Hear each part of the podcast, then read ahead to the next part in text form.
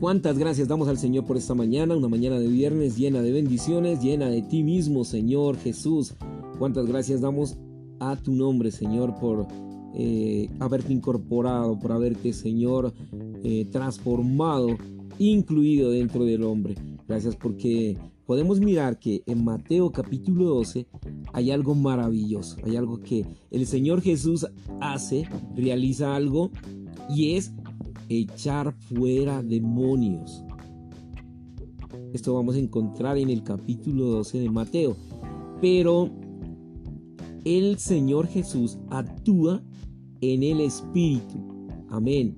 Para traer el reino de Dios. Entonces, ¿qué podemos decir? Que Jesús no actuaba de una manera propia, no actuaba por su propia voluntad eh, o de una manera individualista, sino lo hacía con humildad y desinterés.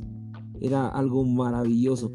Todo lo que él decía, todo lo que él hacía, era hecho por el Espíritu de Dios, para el reino del Padre. ¿Y esto qué muestra? Muestra una armonía, una hermosura, algo maravilloso.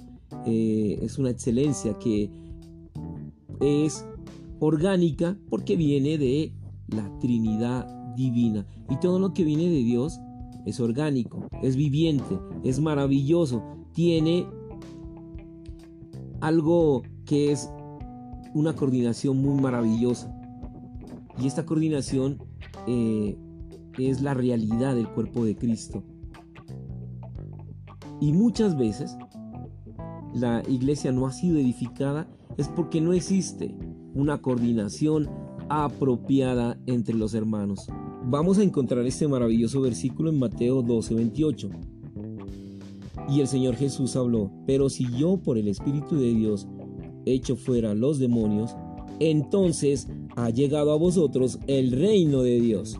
Y en Juan 14, 10, pregunta, ¿no crees que yo estoy en el Padre y el Padre está en mí? Las palabras que yo os he hablado no las hablo por mi propia cuenta, sino que el Padre que permanece en mí él hace sus obras. En Mateo 12:28 el Señor dijo, si yo, el Hijo, por el Espíritu de Dios, el Dios triuno, incluyendo el Padre, he hecho fuera los demonios, entonces ha llegado a vosotros el reino de Dios, el Dios triuno. Mateo 12:28. Aparentemente es una palabra simple, pero debemos considerar este versículo para ver su significado y revelación más profunda. Debemos preguntarnos, ¿no hubiera podido el Señor haber dicho que Él echaba demonios por Él mismo para que su propio reino llegara a las personas? ¿Qué de malo habría en esto? Si el Hijo hubiese hecho esto, Él habría actuado de manera individualista. La manera en que Él echaba fuera demonios mostraba que Él era una persona humilde, todo lo que hacía era hecho por el Espíritu de Dios y para el reino de Dios. Él jamás hizo nada por sí mismo ni para sí mismo. ¿No es esto hermoso? ¿No es esto una realidad gloriosa? ¿No es esto una excelencia de la Trinidad Divina? Claro que sí, esto es ciertamente un buen modelo para nuestra coordinación. El Señor ha producido un cuerpo constituido de muchos miembros, por tanto, todos estos miembros deben aprender de Él. El Señor Jesús estaba trabajando por el Espíritu de Dios para Dios el Padre. Él nunca hizo nada por sí mismo ni para sí mismo. ¿Acaso no es esto un modelo para nuestra coordinación en el cuerpo? Debemos comportarnos igual que nuestra cabeza. Él se comportó eh, en una manera en que no hacía nada por sí mismo ni para sí mismo. Hoy, en la vida de iglesia, el cuerpo de Cristo no ha sido edificado adecuadamente por la escasez de una coordinación apropiada. Si queremos coordinar con todos los miembros del cuerpo, tenemos que aprender de Cristo nuestra cabeza, tomándolo a Él como nuestro modelo. No debemos hacer nada por nosotros mismos ni para nosotros mismos. Tal vez yo pueda hacer algo según la voluntad de Dios, pero lo que haga no puede ser hecho por mí mismo, sino que tiene que ser hecho por medio de otros. Más aún, lo que haga no puede ser para mí mismo, sino para los intereses, los derechos de Dios sobre la tierra. Esto es una hermosura y esta hermosura es una excelencia real, un atributo divino real y una virtud excelente que necesitamos reproducir. El Señor Jesús no dijo que le echaba demonios por sí mismo para su propio reino. Más bien, Él dijo que echaba demonios por otro y para otro. Su espíritu era tan humilde, tan anegado, que no hizo nada por sí mismo ni para sí mismo. En Él no había yo, ni elemento alguno de egoísmo. Esto es absolutamente hermoso.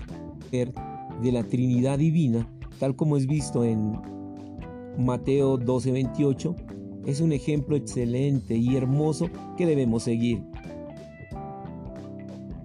El Señor Jesús no hizo nada atento a sí mismo ni para sí mismo, ni tampoco confió en sí mismo. El relato del Nuevo Testamento nos muestra tales excelencias, hermosuras y virtudes en la Trinidad Divina. Hay tantas cosas hermosas en esta querida persona. Él se humilló a sí mismo para ser un hombre humilde, incluso un esclavo. Y mientras estuvo en la tierra como esclavo, actuó de tal manera que no ponía su confianza en sí mismo y no hacía nada por sí mismo, atento a sí mismo ni para sí mismo. Supongamos que en la vida de iglesia hay un grupo de hermanas y hermanos que sirven y viven en la realidad del cuerpo de Cristo. En su servicio, ellos son uno y manifiestan gran armonía. Todos ellos son humildes, ninguno de ellos vive para sí mismo, por sí mismo ni atento a sí mismo. En tal clase de servicio, en el cuerpo, se mostrarán la belleza y la excelencia. Si hubiera miles de santos en la tierra viviendo, sirviendo así, cuánta belleza y excelencia habría. Para tener armonía, armonía en la vida de iglesia se requiere humildad y abnegación.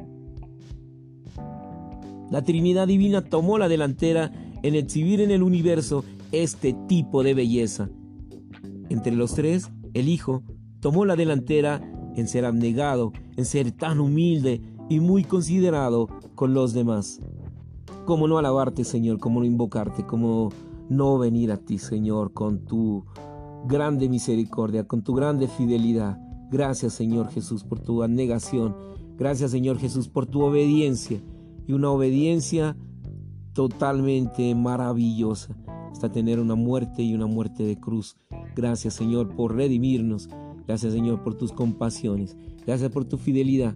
Y aún gracias porque sigues edificando tu iglesia. Lámparas a mis pies, tu palabra lumbrera a nuestro camino. Si le gustó este programa, hermano, comparta. Aleluya, amén y amén.